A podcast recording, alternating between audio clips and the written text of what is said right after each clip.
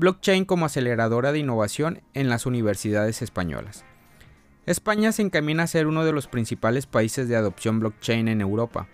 Por eso, esta empresa consultora de soluciones tecnológicas ha desarrollado Circulum, una nueva herramienta que utiliza la tecnología blockchain.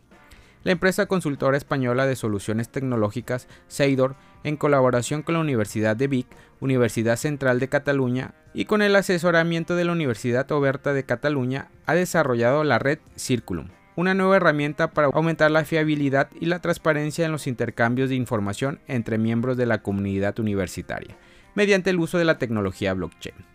El proyecto que contó en su desarrollo con la participación de 40 profesionales expertos en diferentes disciplinas de los organismos antes mencionados, busca aprovechar la imposibilidad de ofrecer blockchain de falsificar documentos o modificar registros en almacenamientos de datos, lo cual es necesario desde su perspectiva para el ámbito universitario, en el cual existe una necesidad de acreditar la veracidad y fiabilidad de la información que se emite según indicó que para el desarrollo de Circulum reconocieron diferentes utilidades y servicios en los que la tecnología blockchain aporta un valor diferencial a las universidades, principalmente en la acreditación de las titulaciones universitarias propias, así como ya ocurre, mencionan ellos, en sistemas universitarios de otros países desde el 2017, siendo ejemplo en Australia donde se tiene el caso de la Universidad Melbourne que utiliza esa tecnología para expedir credenciales digitales, permitiendo a sus estudiantes compartir copias verificadas de sus calificaciones con empleadores y terceros sin riesgo de manipulación.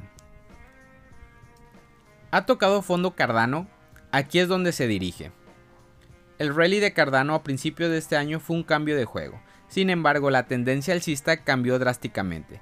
A diferencia de sus pares alternativos, Cardano no ha establecido nuevos máximos históricos desde septiembre. De hecho, la muy esperada actualización de Alonso tampoco ha podido influir en el precio del activo. Ha sido un periodo lento para Cardano, que una vez fue el tercer activo criptográfico más grande por capitalización de mercado. La noticia de exclusión de la lista de eToro empeoraron las cosas cuando el token salió de una área de soporte crucial. Después de un par de semanas, ADA finalmente subió más del 6.19% y ahora cotizaba a $1.58. A medida que el 50 DMA y el 200 DMA se acercan, el cruce de la muerte posterior, si ocurre, puede inducir un descenso de un 90% adicional al nivel del soporte inmediato de 1.421 dólares. Una ruptura de este nivel podría desencadenar pérdidas adicionales que podrían extenderse a un dólar Sin embargo, como se informa anteriormente, Cardano puede esquivar un posible cruce similar a la tendencia julio y agosto, al igual que en la fase anterior.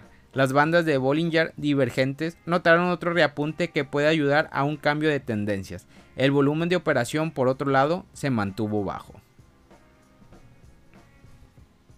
Mauricio Macri pierde apuestas sobre Bitcoin. Si Mauricio Macri hubiese sido reelecto como presidente de Argentina, quizás ahora Bitcoin sería una moneda de curso legal en el país.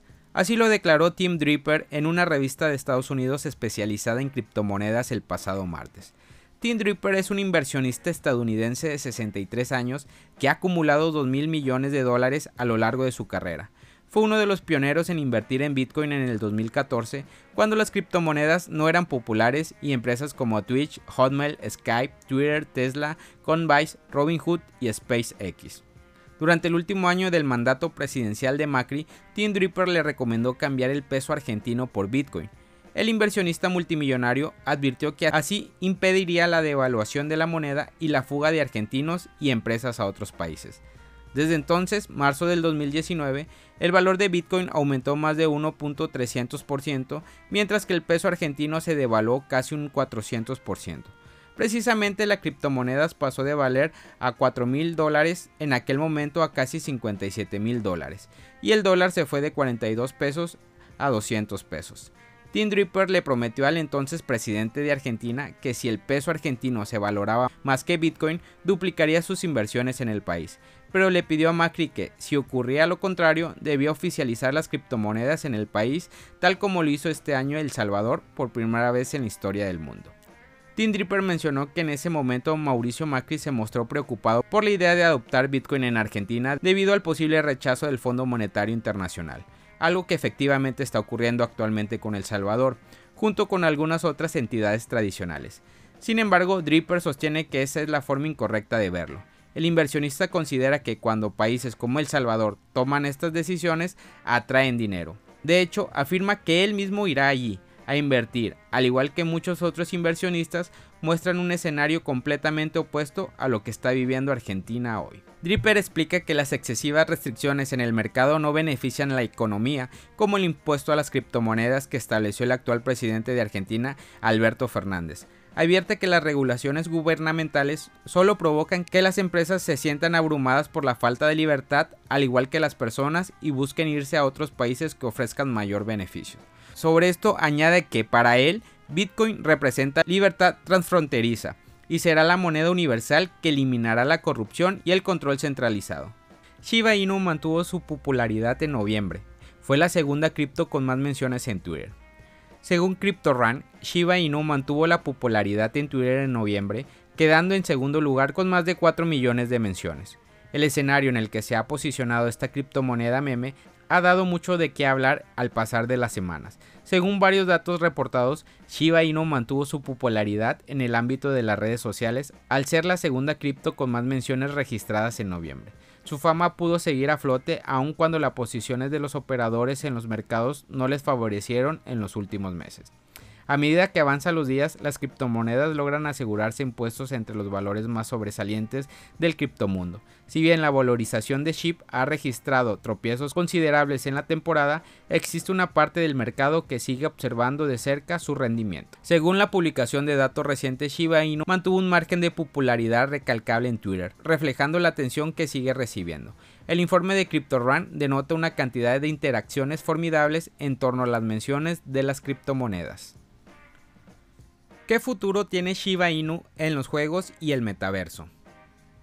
Parece que Shiba Inu planea lanzar un juego blockchain que se beneficia del concepto de metaverso y trabaja con desarrolladores famosos. Shitoshi Kusama publicó una publicación de blog sobre los planes de la comunidad de Shiba Inu para desarrollar un juego. Habla de un juego AAA que puede llevar a Shiba un paso más arriba en el mercado. La publicación del blog comienza con planes para hacer crecer el ecosistema SHIB. Los juegos son la primera respuesta a este plan. Los equipos y la comunidad que apoyan a SHIB se están enfocando en ingresar a la industria del juego. No será un juego regular porque Sitoshi dice que está buscando estudios AAA para desarrollarlos, pero encontrar un estudio que planee trabajar con el llamado ejército SHIB no es fácil. Pero parece que se ha encontrado un estudio y ahora están firmando los documentos del acuerdo de confidencialidad. El siguiente paso para desarrollar un juego de alta calidad es trabajar con personas que tengan dedicación, experiencia, conexiones y sabiduría en todos los pasos del diseño y desarrollo del juego. Sitoshi está solicitando reclutadores que puedan encontrar un líder para las operaciones de diseño, desarrollo y lanzamiento de juego. Hay una persona que actualmente es aceptada como líder del desarrollo del juego Shiba, William David Volk. Trabajará con los equipos de la comunidad de SHIB William David Volk ha trabajado en las industrias de los videojuegos durante muchos años y fue vicepresidente de la tecnología de Activision. Tiene su propio estudio de juego y es uno de los desarrolladores de juegos móviles más famosos de la industria.